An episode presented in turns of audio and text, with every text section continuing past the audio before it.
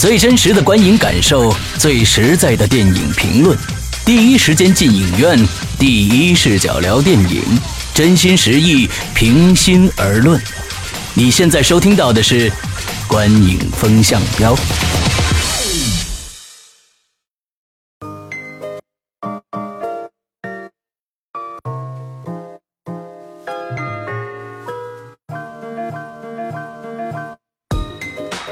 位听众，大家好，欢迎收听《观影风向标》，我是沈阳。我是波米，我是玄木。呃，今天我们跟大家来聊一下刚刚上映的这个《速度与激情七》啊。听说这个电电影是一个神作啊，神一样的作品，在第一天的票房就达到了三点啊九亿，是吧？对，嗯，这样一个骄人的成绩啊，嗯，破了国内内地啊啊内地的又一次记录啊啊，中国巨大的前坑啊，又又又发挥了一个就让人意想不到的啊这么一个一个现象。呃，这是一个其实《速度与激情七》算是这个现象级的电影了。我们待会再来聊这个具体我们对它的评判啊。首先呢，给大家带来一个好消息，据说上一期的节目啊，很多人没拿到《王牌特工》的礼物啊，是我们在中间说的这个事儿。那我们今天把送礼的这个环节放到最前面来，波米。对，因为反正这次就一份儿，然后、嗯。呃，待会儿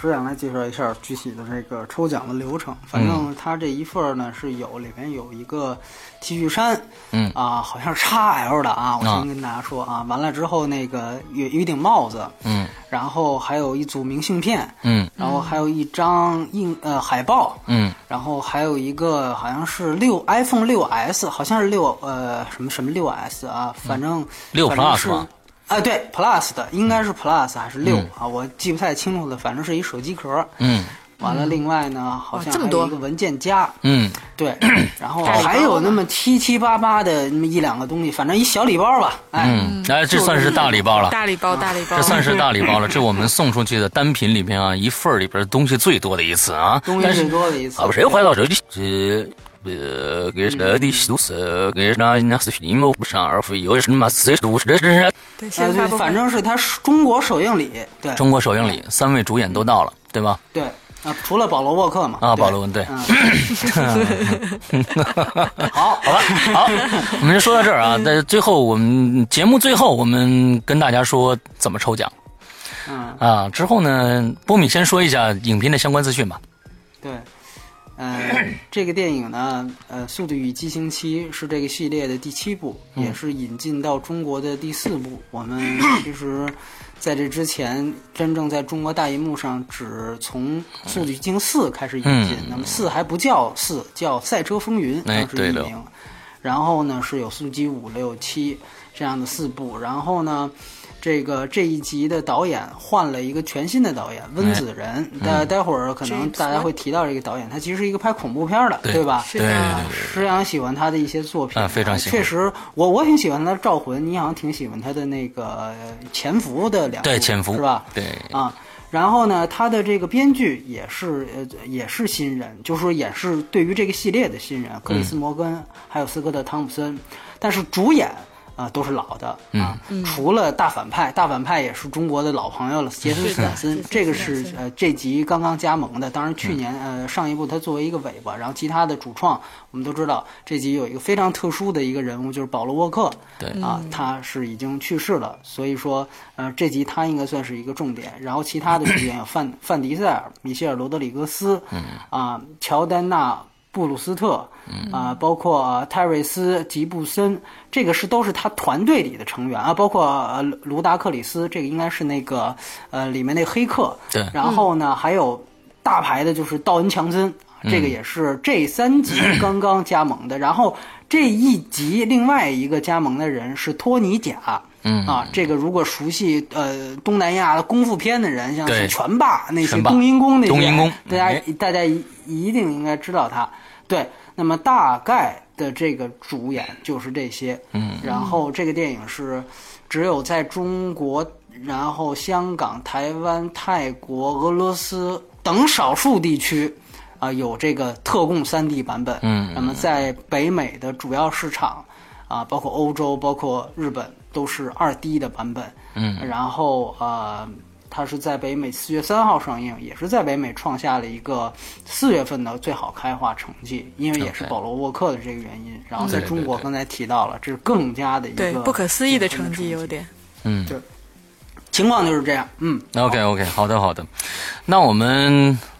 打分吧，我们就直接进主题打分吧。好，OK，波米多少分？嗯，五点五。我觉呃得剧情啊，剧啊，情，剧情啊剧情，我们首先剧情了，剧情五点五对吧？呃，嗯我的分数也是五点五，我给六点五。六点五是吧？嗯今天要不低的先说，低的先说是吧？那我先说说吧。好，对，其实呢，我们呃，假如说大家对这个速激系列啊，从一到六全部看过来的时候，呃的这个呃听众啊，呃，我觉得大家都应应该有个印象，就是从第一集到第四集是一个一个阶段。第第五集其实开始了一个全新的一个一个一个全新的剧情模式，那么 他只不过把以前的一些啊、每一集里边，呃有意思的这些人聚到一块儿来开始办一个案子。那这这个其实我觉得是一个创举，在第五集，而第五集也是整个系列最好看的，那也是呃后来有这么的好票房的一个基础。呃，里面又加加进了这个道恩·强森这样的一个角色啊，他整个的这个剧情就穿插起来了。呃，有警有匪，之后呢还有各种高科技呃过来。那我们看到第五集的时候，我们发现这里面有感情的非常重的感情线，也有非常漂亮的剧情，也有这种呃一帮人兄弟情，还有各个人的这种七武士的感觉啊，每个人都有自己的独特的技能，在这第五集里面淋漓尽致的表现出来了。而到了第六集，我们发现，嗯，他在特效上面也确实下了不少的功夫。到了第七集，我们看到了，真的是因为。呃，我更愿意相信是因为保罗沃克的去世，所以造成了剧情上的严重的，呃，失衡。最后我们看到了这部电影，其实就跟变形金刚是一样的，没有任何的剧情可言，就是在里边轰轰轰的打来打去，打来打去，而且就从特效视效上来说，也没有太多让。观众，尤其是让我能记着记得住的场面，我能记得住的唯一就是从飞机上那几张那几辆飞汽车飞下来，剩下的剧情我们看到了，这里面加入了一个天网的这样的一个一个好像是高科技的东西，中间穿插了穿插了这个这个呃这个这个这个这个。呃，杰森·斯坦森的这么一个角色，而这个这个角色非常的尴尬，我就认为这个角色尴尬到什么程度呢？我们开始电影一开始，他可以在一个医院把整个一个医院毁掉，之后外面底下有非常多的吉普车，但是到最后居然发生了一场肉搏战，把他干掉了。所以呃，我觉得整个的剧情，不管是人物还是整个的线。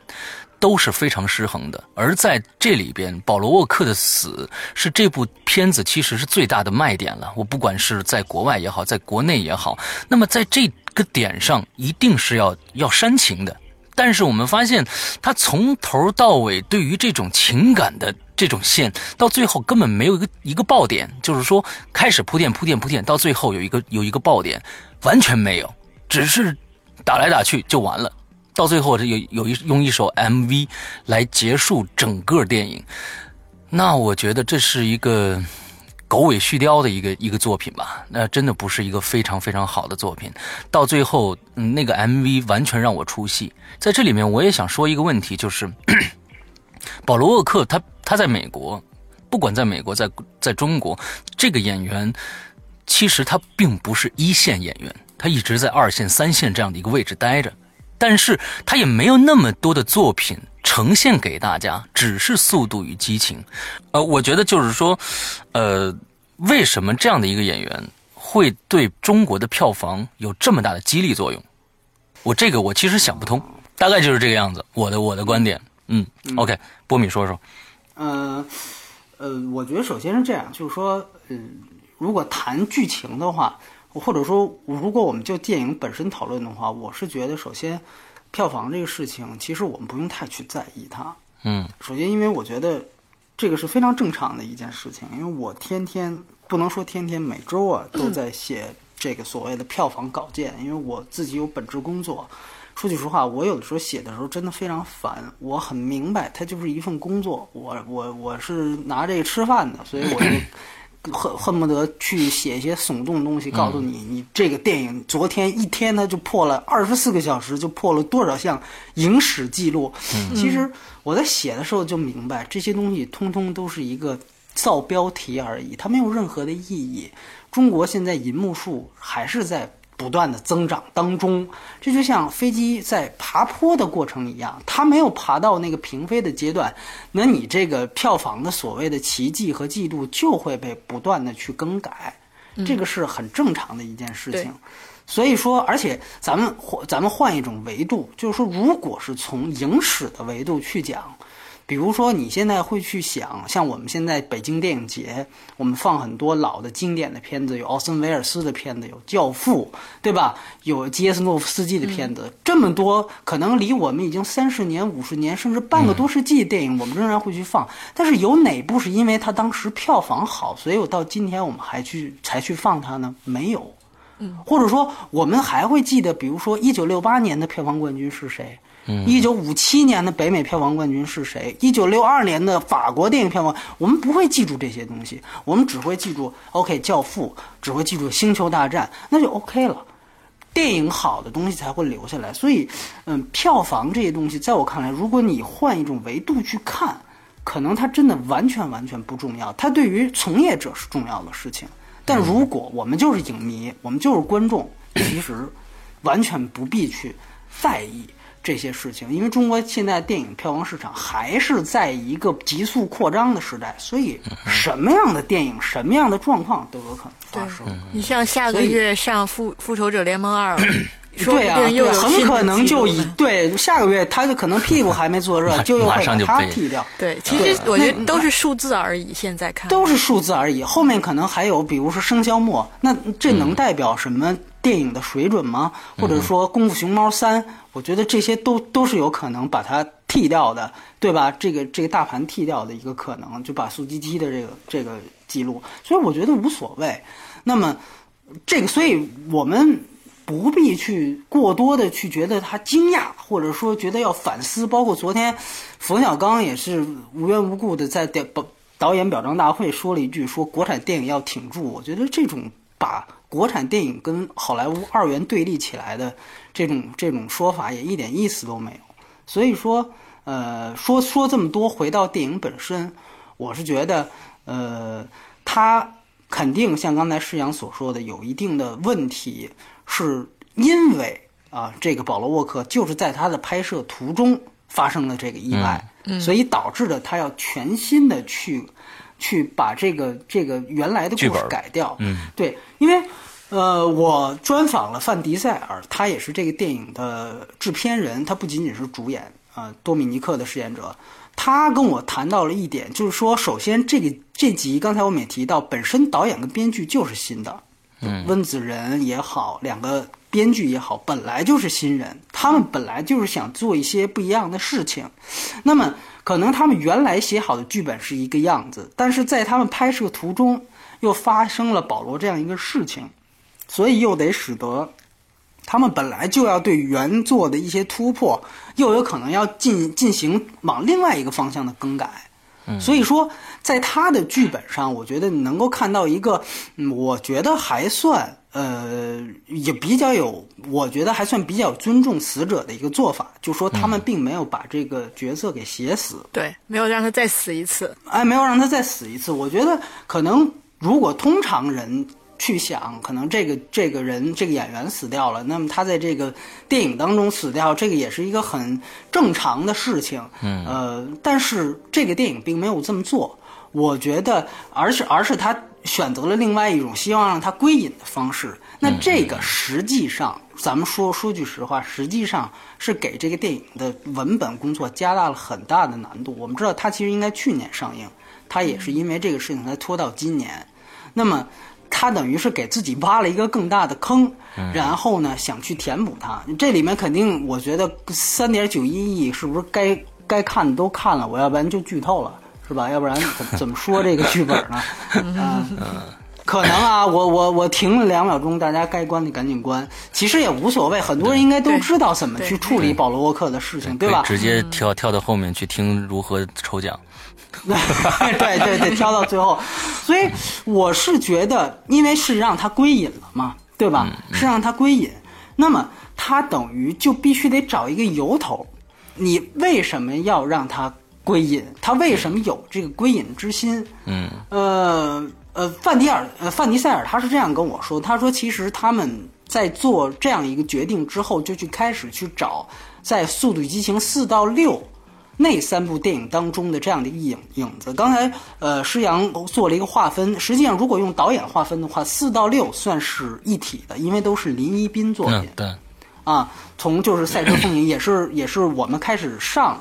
的中国大银幕开始看到《速度与激情》的这三部。那么林一斌拍的这三部呢，他说发现了，就是说这三部有一个共同的主题，就是关于家庭和父爱的讨论。他说，比如说在第四集当中，这个大家也可以回忆一下，很多人可能因为这第七集这么火爆，看了前六部，对吧？嗯。呃，我觉得也也对。那么你可以听听看，范迪尔塞尔说他们在第四波当中其实有这样的一个讨论，就是说。保罗沃克饰演的这个布莱恩奥康纳，他开始思考自己的身份到底是什么，是一个好警察呢，还是一个坏警察？他的身份究竟是怎么样？他对自己的身份已经开始有一个怀疑。那么他到第五集的时候，他说他们新加入了一个叫米娅的角色，那么这个角色在第五集当中怀孕了，那么所以呢，他们整个这个团队当时就因为这个角色的团队而停止了任务。然后去完成了一些，呃，就比如说像家人一样去守护在一起。那么第五集等于又突出了一个家庭的主题。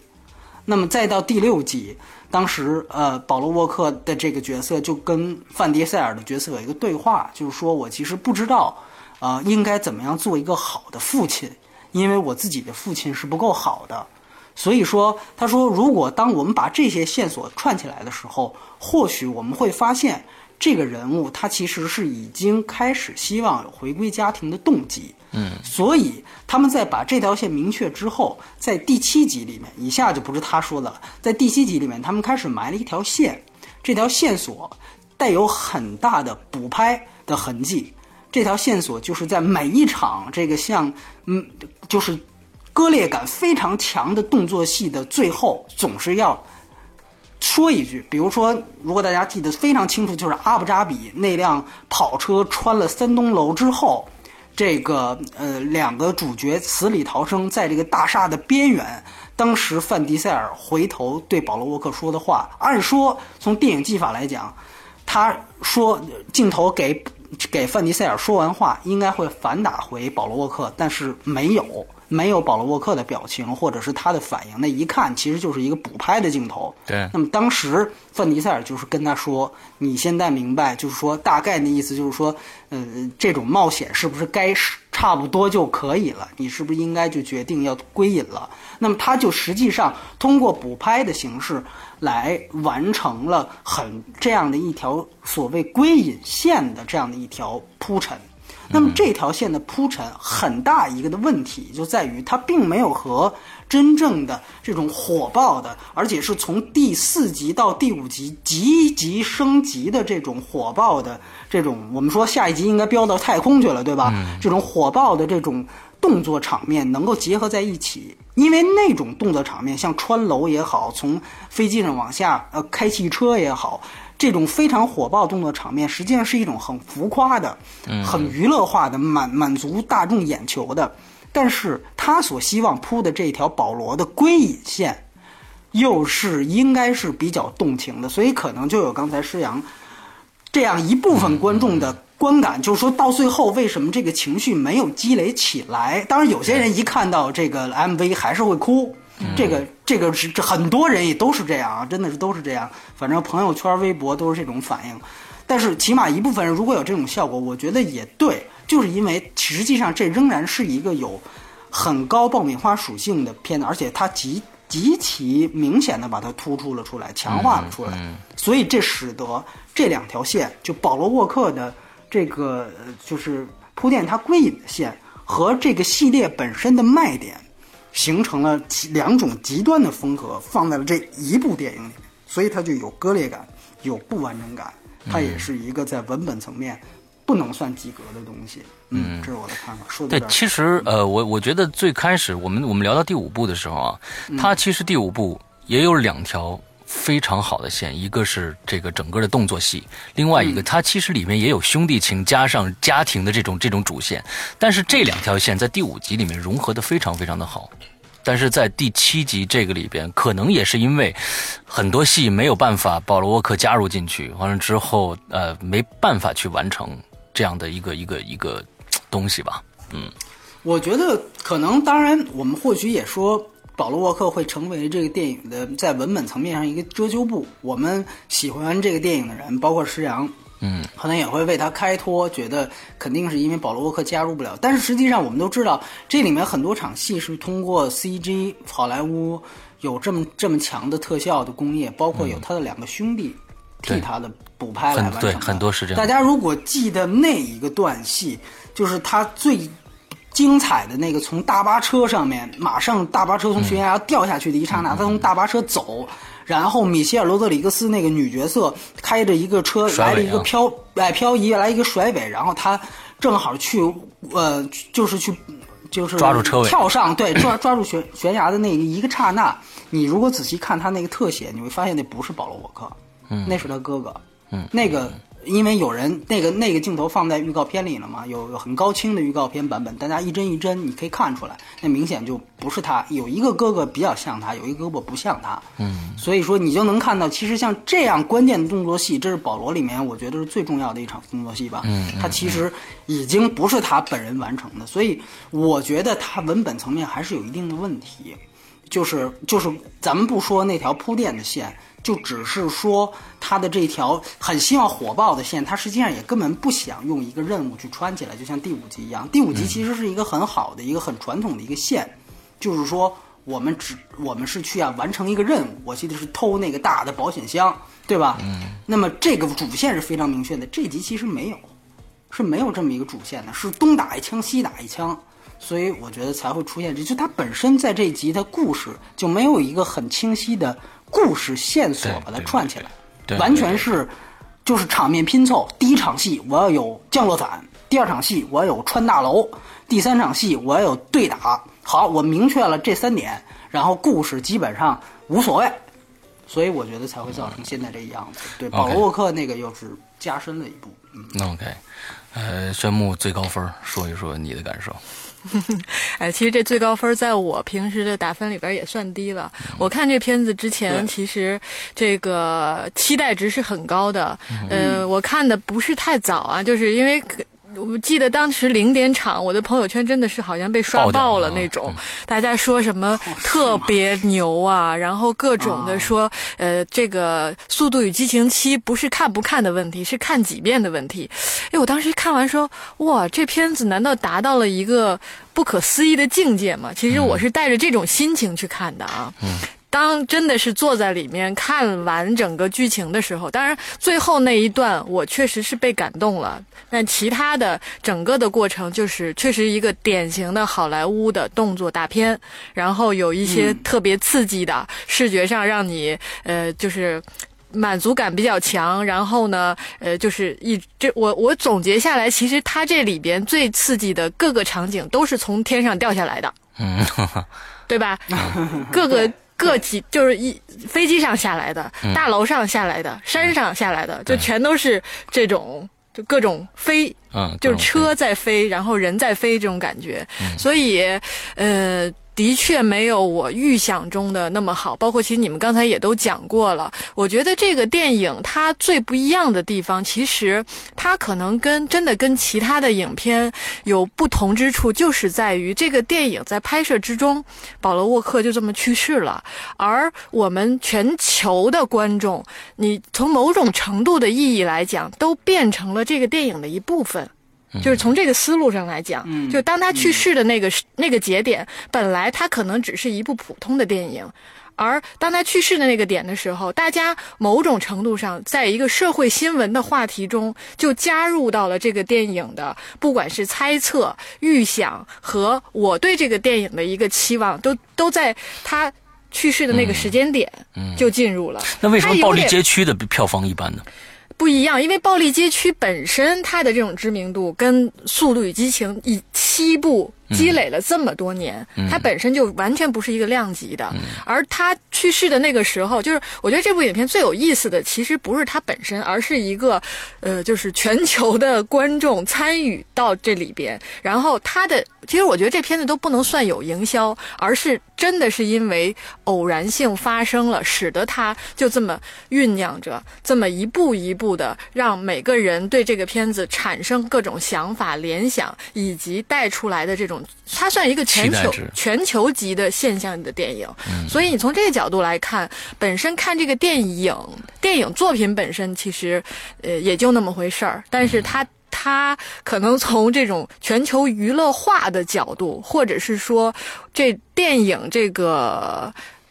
类型吧，算这娱乐类型，因为它这个影片我不能不能算作一个艺术影艺术类型啊，就是它这种娱市场娱乐化的东西，而全球化在这里面起到的一个作用，其实是很有意思的一件事情。而这个过程中，大家对于保罗沃克角色是要继续活下去啊，还是死啊，以及包括这个系列，其实我觉得他对保罗沃克这个角色的处理，也是为了他这个系列继续能够，他不是说还要再拍三部吗？嗯，有这个说法对吧？所以，呃，下一个确定了。对，所以这这下接下来三部的拍摄，其实也是他们为了市场化挣钱的一个运作嘛。从某种角度上来讲，真的这个这个电影是一个全球化市场运作，就是很特别的一个作品。我觉得从这个角度上来看的话，挺好玩的。但是从电影本身来讲，其实可讲的真的不多。嗯，是，而且呃，补充一点，就是从第七部开始，呃，中影公司就加入了进来，没错，没错这个电影的第二大出品方。嗯啊，然后呃，在三位主创来的时候呢，他们也说了，就是呃，尤其是范迪塞尔，他说第八部将会来中国来拍。啊，现在我相信一天四个亿，这个如果之前还有一些是客气话的话，那我估计从中影的投资再加上这个票房。一天四个亿，对我这第八部 他就是他是不能拍也得在这儿拍，对吧？没错。而且据说这个极品飞车，由于是去年不是上了一个极品飞车对嘛，是，哎，据说在北美票房不怎么样，然后在中国的票房超超过了北美，所以《极品飞车二》也来中国拍。嗯，哎，所以就是说，而且那个，哎，对，然后范迪塞尔还是解释了，这跟跟跟大家讲讲，就是说，呃，这个第八部呢，他是打算怎么拍呢？就是因为之前我们说过，这个呃，这集的观影顺序应该是呃叫一二四五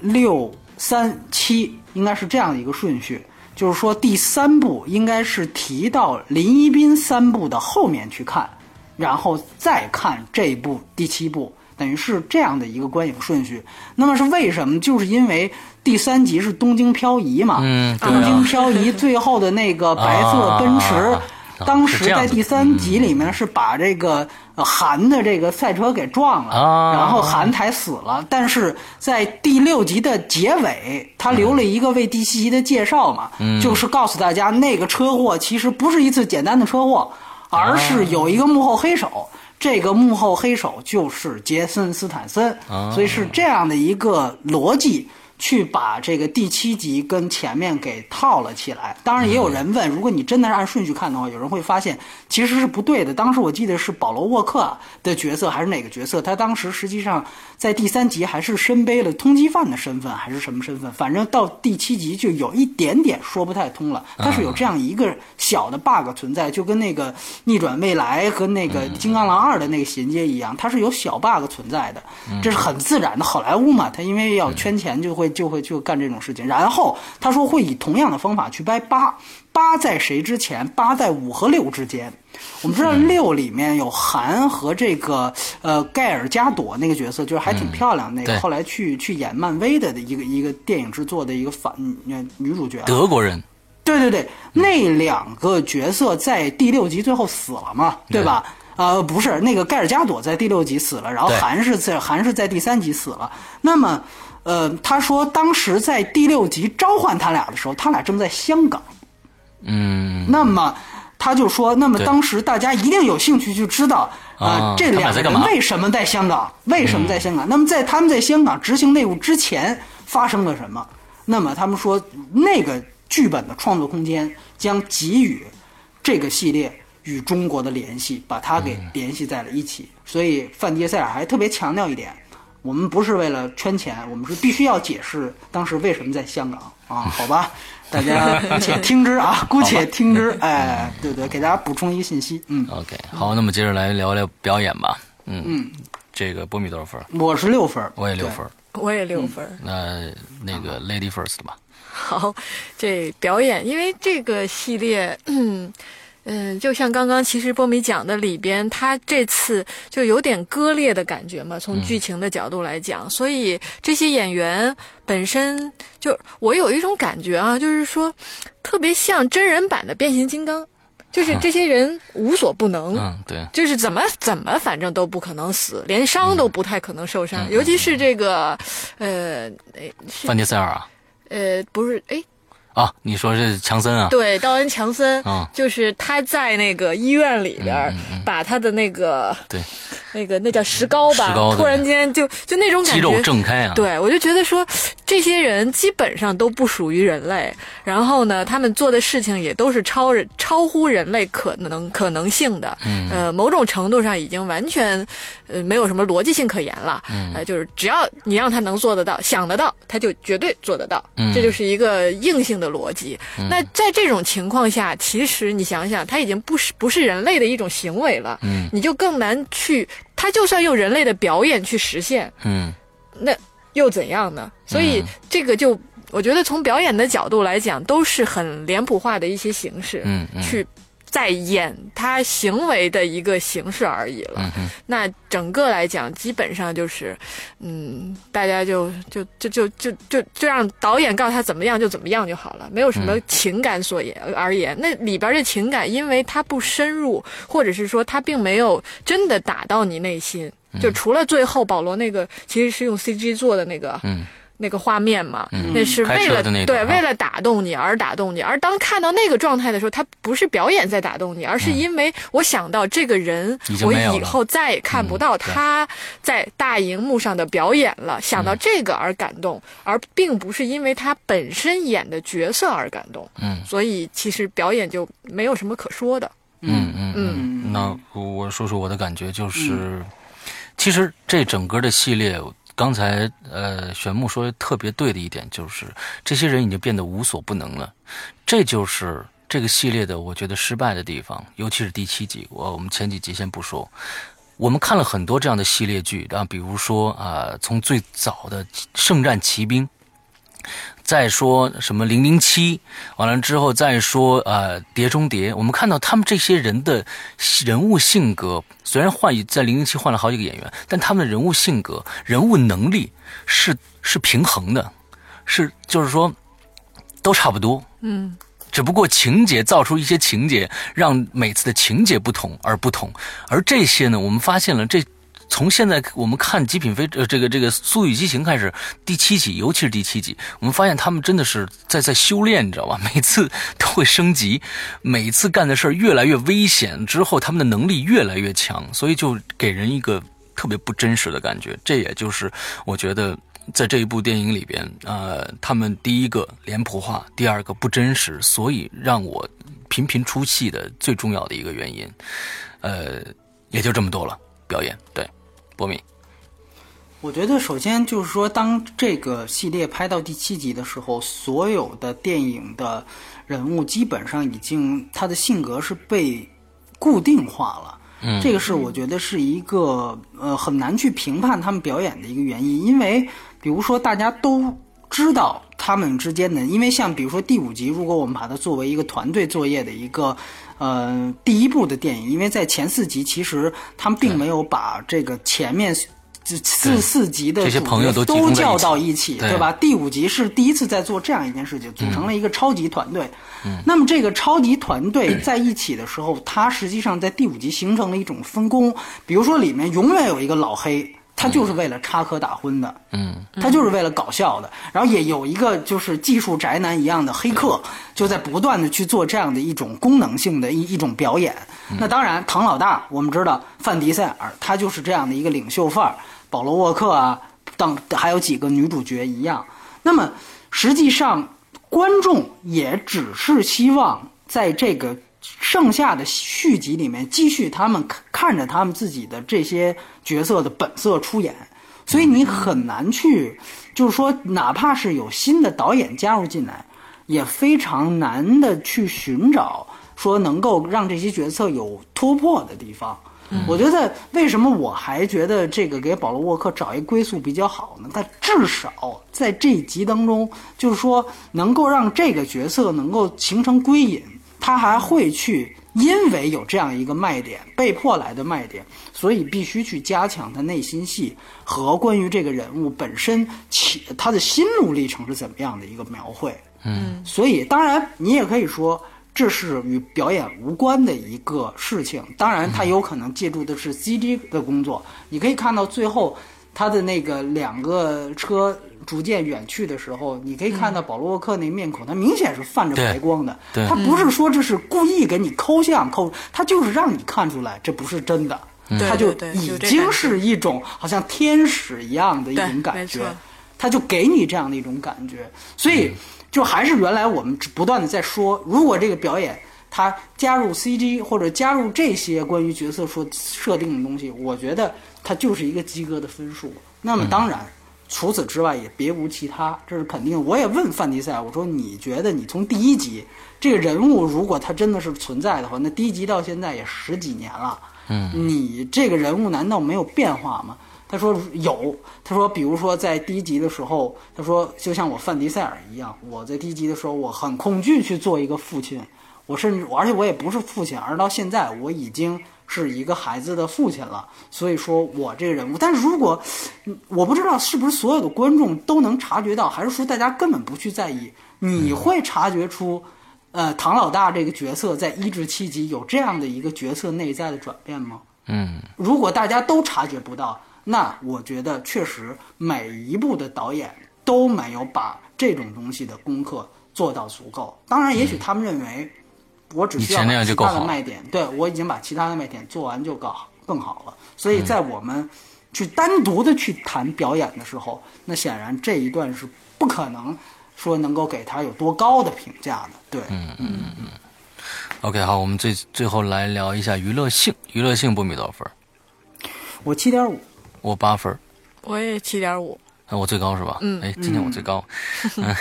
呃，娱乐性给八分，我觉得就是这样，它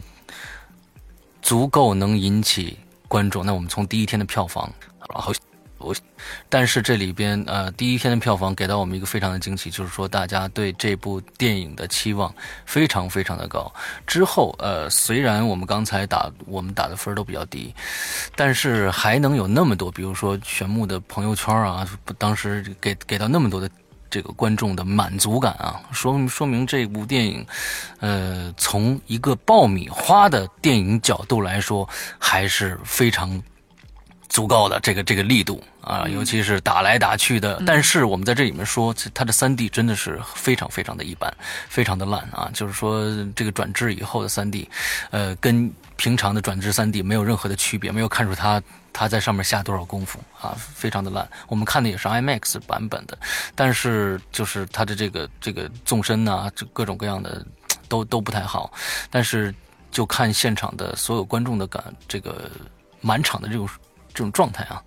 这个确实是一部娱乐性非常非常高的电影。嗯嗯，玄牧呢？嗯，这个电影啊，我觉得其实挺有意思的一点是，嗯，就我不知道你们看的场有没有这种状态啊？就我看的场里头，会有人总是拍照片，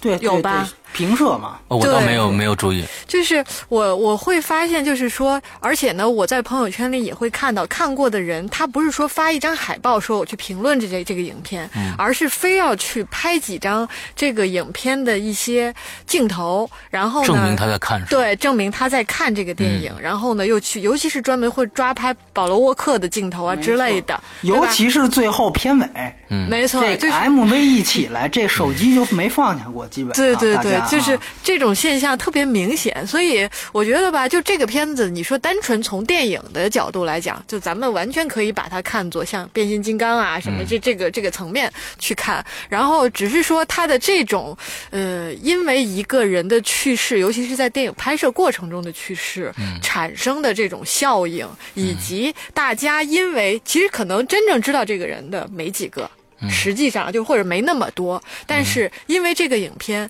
就是比如说我看这个电影之前，我不知道保罗沃克在这个片子里这个人已经去世了，这件事儿我都没有资格去看这个电影或者去评论就。已经造成了这么一种现象的感觉，所以本身呢，这是一个很有意思的社会性的话题，我觉得。当然，我个人说实话，我是蛮喜欢保罗沃克的，尤其其实当时看那个呃前就是他前一部《暴力街区》的时候，我那会儿就是觉得哎，就真的还挺遗憾的。但这会儿再看的时候，确实这个演员因为他，我对这个影片有格外的期待值，这个是也是很真实的一个状态。那看完了之后呢，因为确实我们对电影相评价起来呢会比较客观，所以可以剥离开演员和就是这个人和影片本身。但是其实坦白讲，对于我们大众来讲，看个电影不就图个乐吗？嗯，就每个人的需求就是他在里边的这种刺激性足够了。嗯然后天上下来那么多车，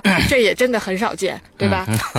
再加上又能够满足我们的社会性话题，朋友圈里朋友的这个聊起来呢，自己又这个有一些这个谈资，所以各个方面来讲，这就是一个很这就是目前来讲吧，嗯，很成功的一个影片了。其实我倒反而觉得他下一部倒不一定会比这部好。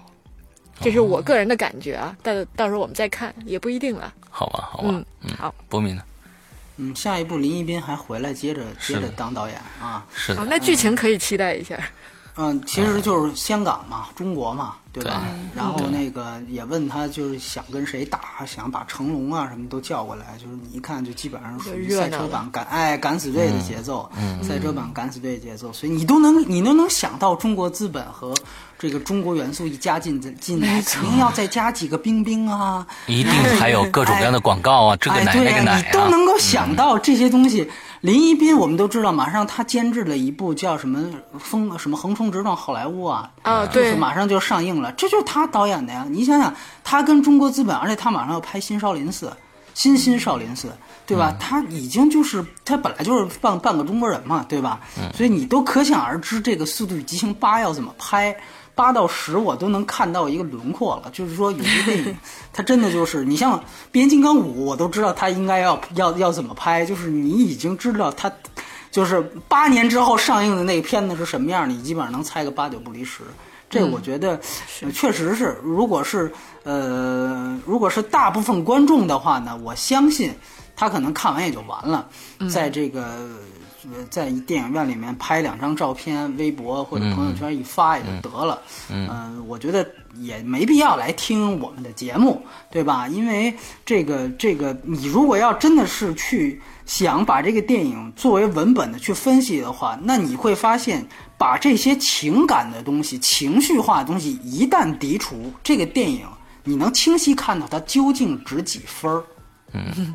这就是这种典型的东西，而评论。无论是文章还是电影，你如果不是饱满激情的去在这儿诗朗诵的话，你去理性的去看它的每一个环节，就像我们把它拆拆成文本、拆成表演或者娱乐性的话，你能清晰看到这个电影的问题在哪。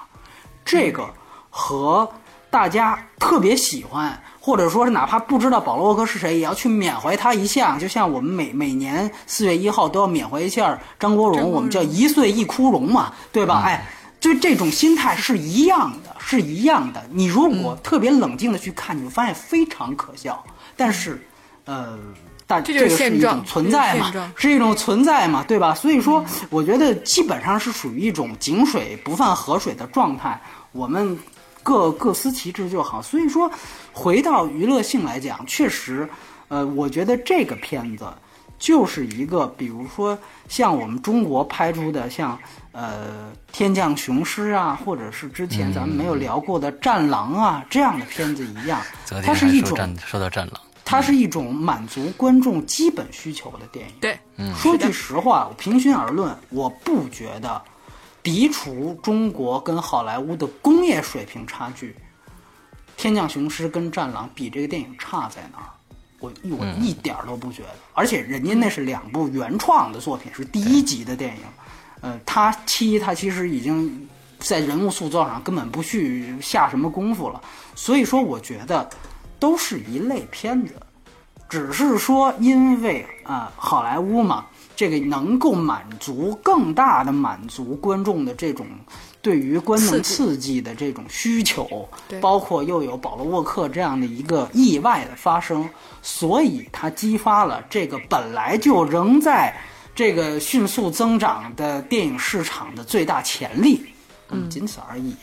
嗯。我觉得，那么从娱乐性来讲，确实它对于这种基本需求的满足，大家不进去不就是看飙车吗？有没有？有。看打吗？对吧？托尼贾打没打？打了。道恩强森打没打？打了。范迪塞尔打没打？也打了。那不就完了吗？最后还多了几个美女，对吧？对，最后还想哭一鼻子，对吧？还想让大家就是说，这个拿起手机有足够的时间来拍照。你要是说最后不呈现这么一个 LV，大家这手机刚拿出来，刚调好这个照相模式，这字幕就起来了，这怎么行呢？对不对？所以人家准备了一个超长的这个致致敬环节。我当时第一遍看的时候，我以为啊，他那个在海滩上那一幕完了就完了。嗯，哎，后来还等于 还有一个了是吧？对，人家还两两个环节，就是 MV 完了海滩一部分，最后还有两个人，你看看，最后沿着不同的道路就行驶到两条不同的路上去了。对这个当时很多人说是因为保罗沃克去世的时候，有这个影迷啊 P 了一张自制海报。嗯，就是用两台汽车的尾灯，就是唐老大跟奥康纳这两台汽车的尾灯，组成了一个七的这样的一个阿拉伯数字。大家可以搜一下那个影迷自制海报。嗯，我觉得温子仁就是看见了，哎，这海报 P 的这个有创意，所以你看最后两个人在一个俯视镜头，这两辆车逐渐分开，它就很像是那个海报所组成的那个 那个形状，包括那个 MV 也是一样。之前是新加坡还是韩国有一个保罗沃克的粉丝，就是做了那样一个 MV，从他的第一集最年轻的时候一直到这一集，呃，死之前的样子，把它串在一起。我觉得这种煽情的元素，基本上，呃，温子仁就把它直接的都拿来铺陈到最后，他满足了观众想对这个片子，就是大部分观众对这个片子的所有啊的基本的需求。嗯嗯嗯，那么我觉得确确实实这个这一点咱们是没话讲的，确确实实是这样。只是说他，嗯，在故事层面或者或者相对而言其他方面的层面，或者说你你把这些情还是那句话，把这些情绪化的东西都剥离开，你会发现很简单。你他也有这个降落伞的戏，那《王牌特工》也有降落伞的戏，你两场戏一比，你就知道这对高下立判的事情。真的是高下立判的事情。他这场戏虽然好像是往下扔汽车，看样子更酷唬人、更夸张，就是还是那句话嘛，下集就要飙到太空上去，越来越夸张，都往下扔汽车。但你仔细想想，他的这种紧张感和在文本层面上给予观众的这种刺激，远远要低于《王牌特工》的那场降落伞的戏。所以说，你就会发现，而且它其实是每一场戏之前都做了大量的铺垫，这个铺垫就好像把这场戏升级为一种仪式一样，就好像这场戏啊，之前我你看大家看好了，所有准备观众注意了准备准备，哎，我这是要准备往下掉汽车了。然后下一场戏是你准备好了，我这是一一个世界只有几台的名车，我要开始穿楼了。然后呢，就是这种把每一个这种呃噱头环节给仪式化的这种色彩特别强，这个可能让就图这个东西来的观众特别兴奋会很爽。对但实际上，它完完全全就把每一个这种噱头给割裂开，使得这个电影就像一一小段一小段这样的分开了。嗯，所以说，我觉得确确实实这个电影其实，嗯，不是说在更高层面上有问题，它是在文本层面上和在除满足观众需求基本需求之外的任何层面上，几乎都是没有什么可圈可点、没有任何优点的这样一部电影。嗯，但是也由于了它满足了这样一个基本需求，所以形成了它是一个成功的娱乐片。而且它其实是有一种，你不觉得是有一种就是舆论绑架的这样的一种没错效应在？当第一天的人大家都觉得这个事情这个片子太好看的时候，所有的人都在网上疯狂刷分的时候，你实际上是有一个不忍下手，或者说你是有一个被舆舆论绑架的这样的一个作用。我觉得再加上因为里边有人去世，你也不太好说什么。啊，对，又好像就觉得这个是一种死者为大的事儿，对吧？对好像这个这，所以你会发现这些原因，无论是大家都说好，还是这里边有人去世，它都不是发自这个电影文本本身真正好的原因去肯定它的。嗯，所以我觉得这是这是两回事儿。当然有人说我就是图图一乐，我就是觉得这片子好，我我不觉得你们说的这些问题，我这些点我都不在乎，这也没问题。只是说，还是刚才那句话，那其实就这个这这类节目或者影评，你就不要看了，你就坚信你自己那一点就可以了，因为这些东西它必定是对你自己爽就可以了，因为影评它必须是要落到理性去谈的一件事情。嗯，所以说，我觉得，而且就说还是那句话，就是三十年之后，《教父》他还是《教父》。你这些片子今天卖四个亿，还是卖八个亿，还是卖十个亿？我估计在三十年之后，这别说三十年，你再说远一点，我觉得就再再说近一点，我觉得大家都有可能完全不记得了。就像我当时第五集看的时候，我把前四集看了一遍，但我现在你再让我想前四集的内容，我已经基本上记不太清楚了。对，我需要去看一些资料，我才能够回忆。就像之前玄牧提到那个现象也一样，这种好莱坞商业大片很难有让你记住的东西。对，所以我觉得这是一个呃它的属性所决定的这么的一个现在的现状。OK，嗯，OK，哦，今天我们这部电影的综合评分是六点五分啊，这可能跟对，跟大家在各个网站上看到的的评分应该差挺多的。差挺多的，差两分左右吧，应该。我也想，我也已经能够想到了下面评论会是什么样子啊！对我都想到了，从一楼到三十楼。我们我们在《小时代》的时候已经已经我们已经经历过《小时代》了，还怕《速度与激情》吗？对吧？呃，我觉得不怕啊。就是其其实我现在在在在还想说一点，就是我们前一天我在这个平台上看到听众给我们留言啊，说就是他在在说，你你们既然要做这样一档节目，就要应该有责任心，你们就应该有规划，呃，你们就应该呃。不要差这么长时间都不做节目。我们我们想在这儿再跟大家说一下啊，这个规划我们真的不是我们定的，是电影院定的。我们的所有的我们观影风向标嘛，啊，跟大家解释一下，就是影院上映的电影，我们去评价；有一些实在太烂的电影，我们就不做了，不浪费大家时间，我们也不去浪费大我我们自己的时间。所以呢，跟家大家再强调一下，电影院上好电影了，我们这儿做影评。跟大家推荐，所以呢，时间上可能确实有一点不确定啊。那我们下一部电影应该是《万物生长》，这个电影是一定会做的，所以大家可以期待一下，应该是四月十七号上映十七号上映《万物万物生长》，所以这部片子我们会做，所以在这儿预告一下。那么我们在这儿再讲一下我们这次波米的这份大礼啊，那这个怎么样获得？其实老听众早就知道了，在我们的微博里面，呃，听到这期节目的时候，赶紧去微博。之后，我们在微博上面呢，我们的观影风向标电台啊，搜搜索这个名字就能搜索到。之后会发一条微博，呃，出来关于这个抽奖的微博，大家可以呢，呃，或呃艾特三个好友啊，关注呃我们的这个微博，艾特三个好友就有机会获得这一份啊独有一份的这个奖品。我们会在三天以后公布中奖人的名单，但是这个位非常幸运。说一下具体三天是什么日期？我们从今天晚上，也就是现在是这个十三号，今天那就是十四号、十五号、十六号，我们在十六号的中午十二点会公布这个名单，只有一位啊，大家赶紧去抢一下。这个大礼包是有史以来我们公这个办节目有史以来最大的一个礼包数量了最多数数数量最多的一个啊，有帽子，有 T 恤，还有什么东西啊？还有海报，是吧？手机壳、手机壳，我的妈呀！明信片啊，对对对，咱们能拆开吗？你说？就一个就一个，这样这样会更有感觉。OK，好的，那我们今天的节目到这儿结束，祝大家这一周快乐开心，拜拜。拜拜。